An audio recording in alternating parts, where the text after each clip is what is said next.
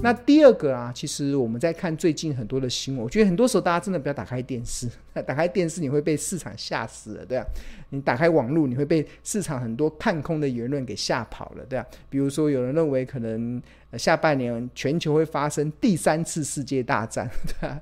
比如说，有人觉得现在全球陷入滞胀行情，这种所谓的所谓的滞胀行情，就是停滞性通膨啊，就是经济没办法成长，甚至还衰退，但通货膨胀很严重，就是在经济学里面是非常难解的一个议题，甚至还有很多什么什么下半年有非常恐怖的什么十二个啊，或是十个啊，非常黑天鹅啊，或什么的，哇，把大家吓得吓吓到，觉得好像不敢投资了，对。那我要跟大家讲啊，其实这些都是未来还没有发生的事嘛，对啊，都不用担心啊。我觉得我还蛮喜欢一句话的，就是呃，就你为什么要对未来担心呢？就是。呃，我很喜欢一句话，就是不要为过去的事懊悔，然后不要为未来的事忧虑，啊也不要为现在的事不满足。你只有不为过去的事懊悔，不要为未来的事忧虑，不要为现在的事不满足的时候，你人就会比较快乐了。我觉得投资也是一样啊，就是呃，过去的你可能在过去过程中很懊悔，结果卖掉它，它就开始涨。或是我买了它，股票就开始跌，哇，就开始很懊悔，为什么会这样做？我觉得那个就是一个学习的经验，它都是提供你成为更好未来的养分。过去了就过去了，那未来呢？那未来还没发生嘛？它还没发生，你就不要忧虑嘛。对，就我觉得现在太多市场充斥着杞人忧天的观点，对，杞人忧天的观点就是好像下半年会有很多严重的事情。我一直跟大家讲，金融市场一定会有。突如其来的利空来打击多头的信心，这是完全可以理解。我也不知道下个月发生什么事，你问我真的不知道会不会发生第三次世界大战，我真的也不知道。全球有没有陷入停滞性的通膨，我也不知道。我觉得有可能，但是说话的又还没发生，那你干嘛担心呢？那假设真的发生了，大家也不用担心。如果你用现股操作，你又买的又是好公司，你又买的是好股票，又又是买的好价格。那其实你也不用担心啊，为什么不用担心？是因为其实呃，它终究会带给你报复性反弹的机会。那为什么会带给报复性反弹的机会？是因为啊，全球有一个机构，它永远可以暴力救市。你遇到再大的危难，它都有办法暴力救市。那大家猜猜看是哪哪一个机构？我看要帮帮同学会不会睡着了？对。对，像最近还有最，比如说最近在担心下半年行情不好嘛，比如说大家可能认为呃会升息呀、然后要开始缩表啊，什么升息缩表啊，对股市不好，对经济不好啊，然后什么一堆有的没有的利空啊，对，那这些我要跟大家讲啊，其实即使未来真的发生什么重大的事情，全球一有一个人他永远可以帮全球的股市。暴力救市，对啊，哦，有有同学有回答了，对啊，这这大家知道是大家回答的，就是联总会，而且它不是救市哦，它是暴力救市，暴力救市，对。那我给大家看一张图啦，其实这张图其实是联总会从两千零四年到二零二二年的资产负债表的规模，那红色的这个曲线就是它的这个资产负债表的规模，当我们看到。两千零八年的时候，那时候全球遇到什么事？金融海啸。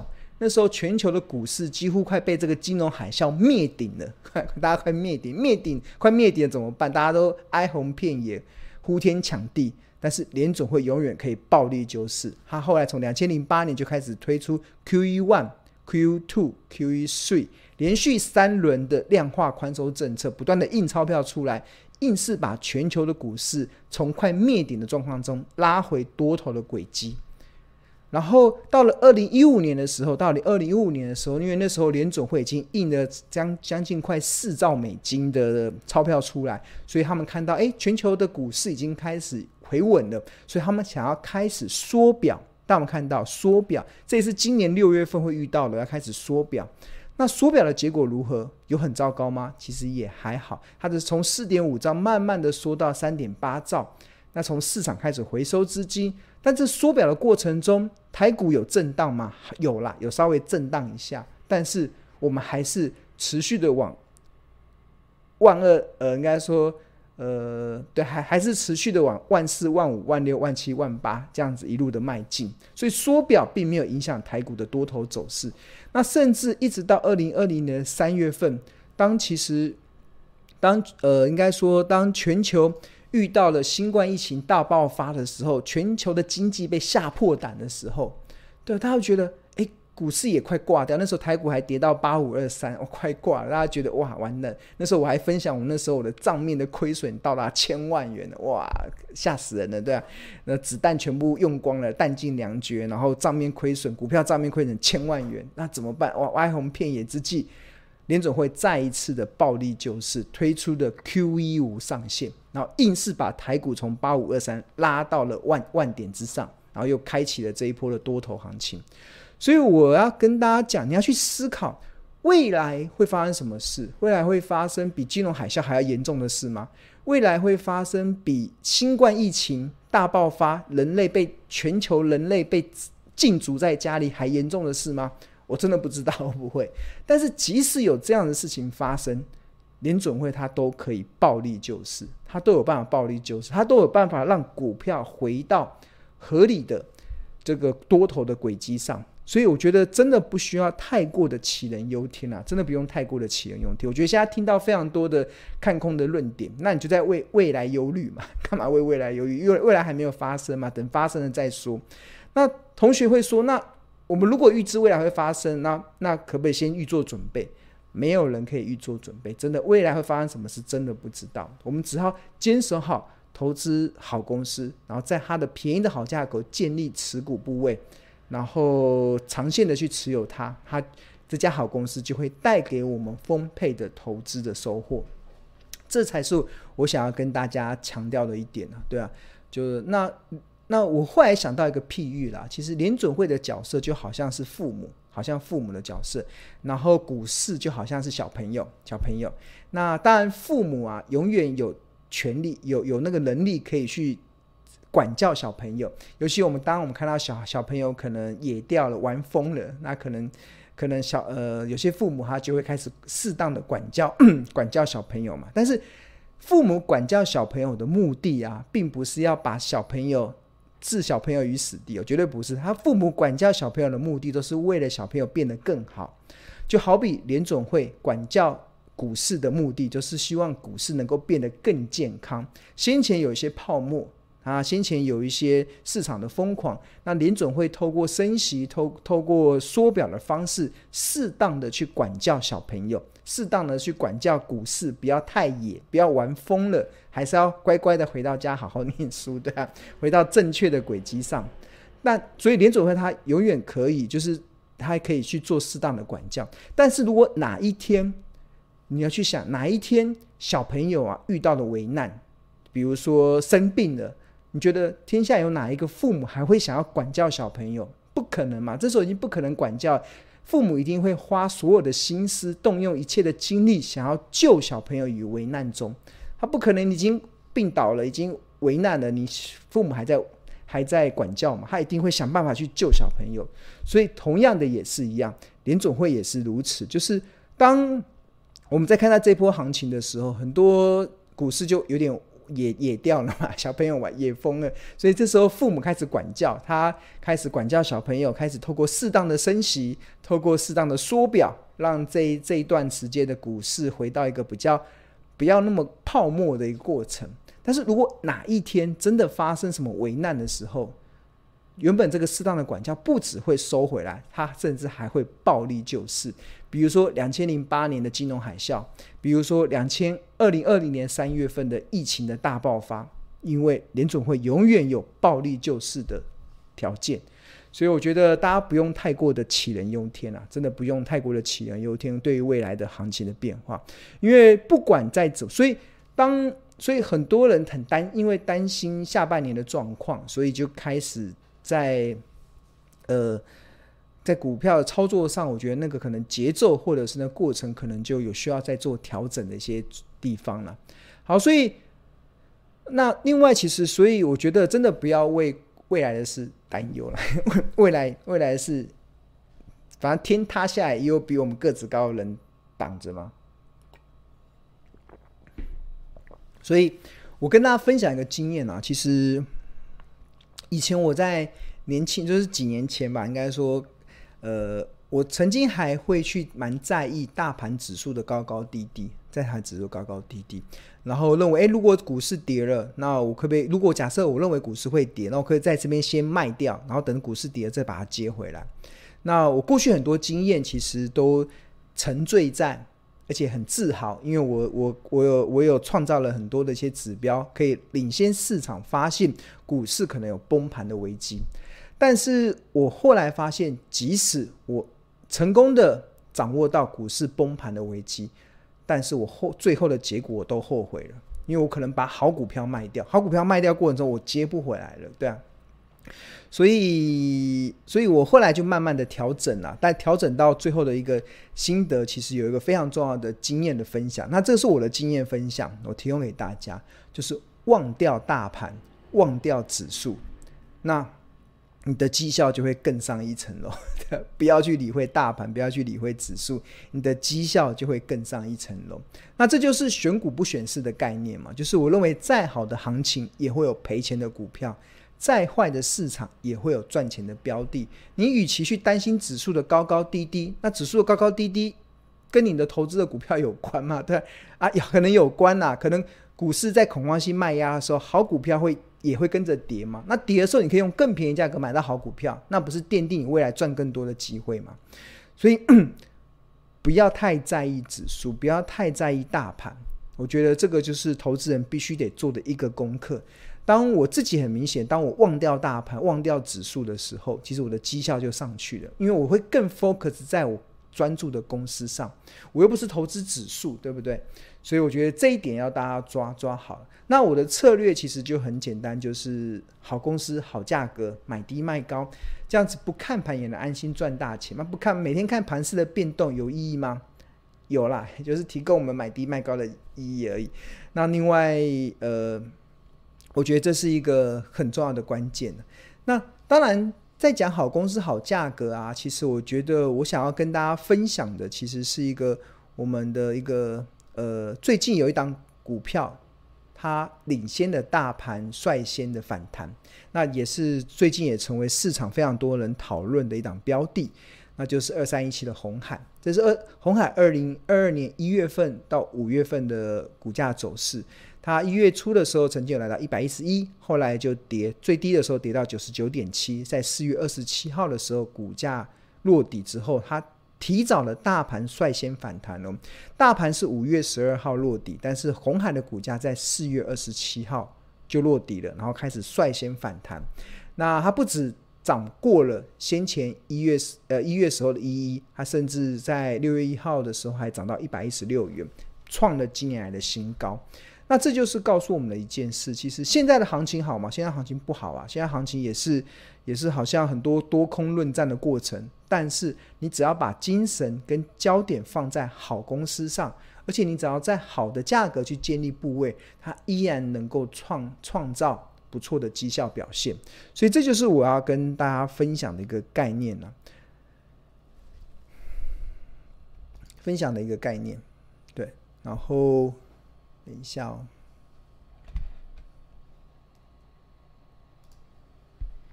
OK，好，那谈到了红海啊，其实呃，刚好。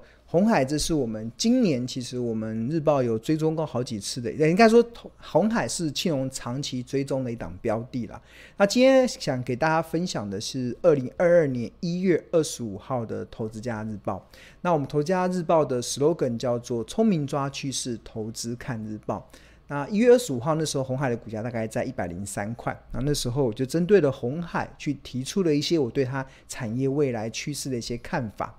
那在一月二十五号日报中啊，我们这个投资家观点中，其实有跟大家介绍，就是一月二十三号的红海董事长刘阳伟啊，还有对外发表了对公司营运的看法。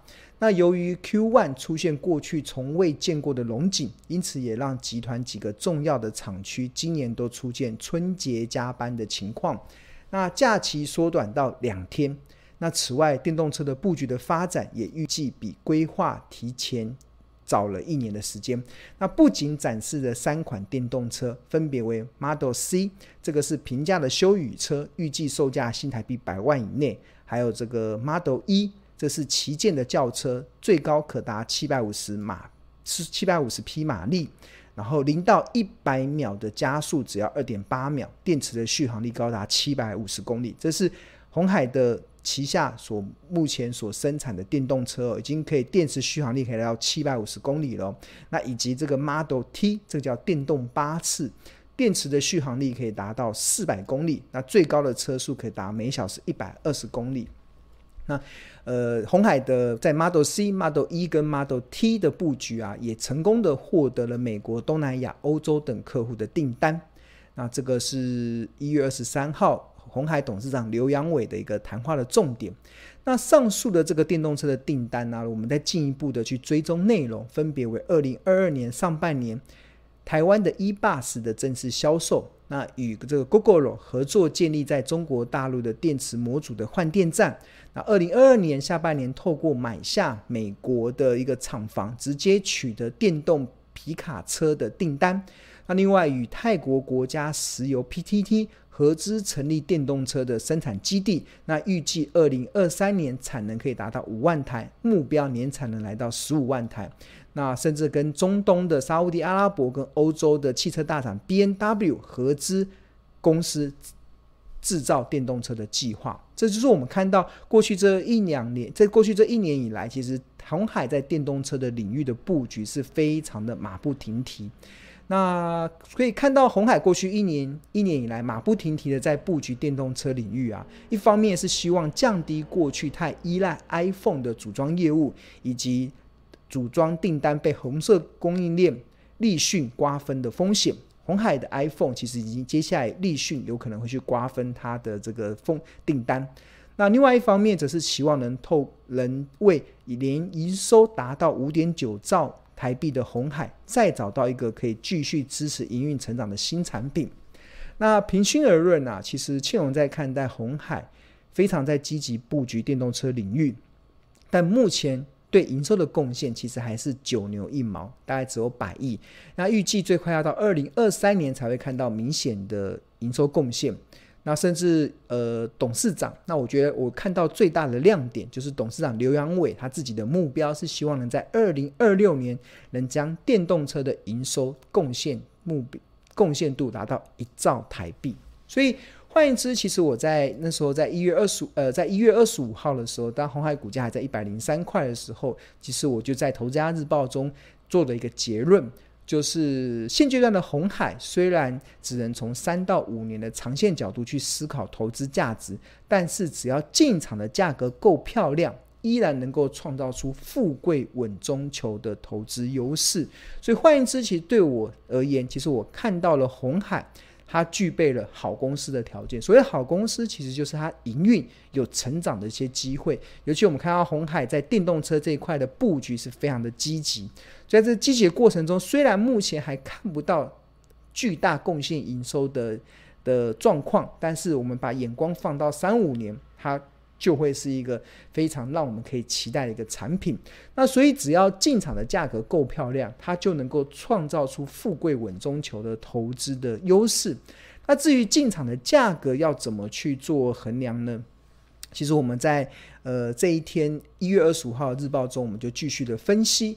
那我们就透过这个二零二一年的全年营收，然后可以推估二零二一年的预估 EPS，然后再给它一个适当的税后净利率。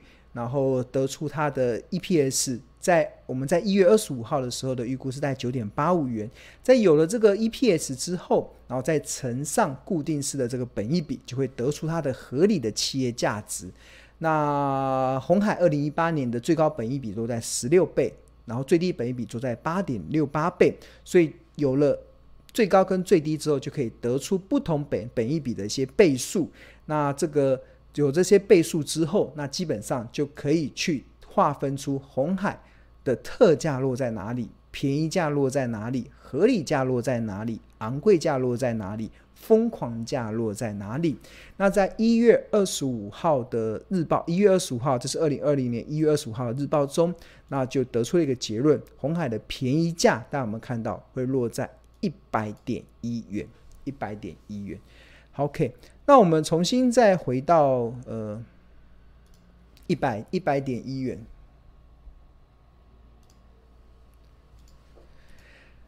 然后，对啊，我们重新再回到这个简报，我们看下红海这一波的股价的最低点就落在九十九点七，这个跟去年我们在一月二十五号《头家日报》所引述的一些法人所推估出来的目标价，但便宜的价格一百块，几乎只差几毛而已哦，所以。这件事情是告诉我们什么？很多时候股价跌到了便宜的价格，它一定能够获得支撑。所以，当你能够掌握到，呃，你看一百块以下就是红海的便宜价，然后以现在目前已经涨到一百一十六元来看，这个波段的涨幅其实已经来到十六 percent 了。红海这么大型股本的标的，它这五个月以来的涨幅都能来到十六 percent，那这一个多月以来涨幅都能来到十六 percent，其实它确实能够带动所谓富贵稳中求这样子的一个一个条件跟利基点呢、所以我不断一直跟大家讲，其实真的不用太过去理会指数的高高低低，你只要能够坚守。好公司、好价格，买低卖高这样子的赢家策略，那自然而然，即使投资到像鸿海这么大型股本的牛呃牛皮股，好了，很多人我觉得这一次的这个鸿海的股东会嘛，那就有股东在那个质问那个董事长刘阳伟说：“哦，投资鸿海啊。”好像在投资不动产一样，什么意思？股价都不动，对啊，对啊，那就不动如山嘛，不动如山。但在不动如山的过程中，它其实它电提供了我们富贵稳中求的条件啊，富贵稳中求的条件。好，那我今天分享的就是我们头家日报的内容。那如果你对订阅头家日报有兴趣的话，呃。呃，我们日报每份只要四十元，你可以扫描这个 QR code，或者是在上班时间拨打订购专线零二二五一零八八八八零二二五一零八八八八。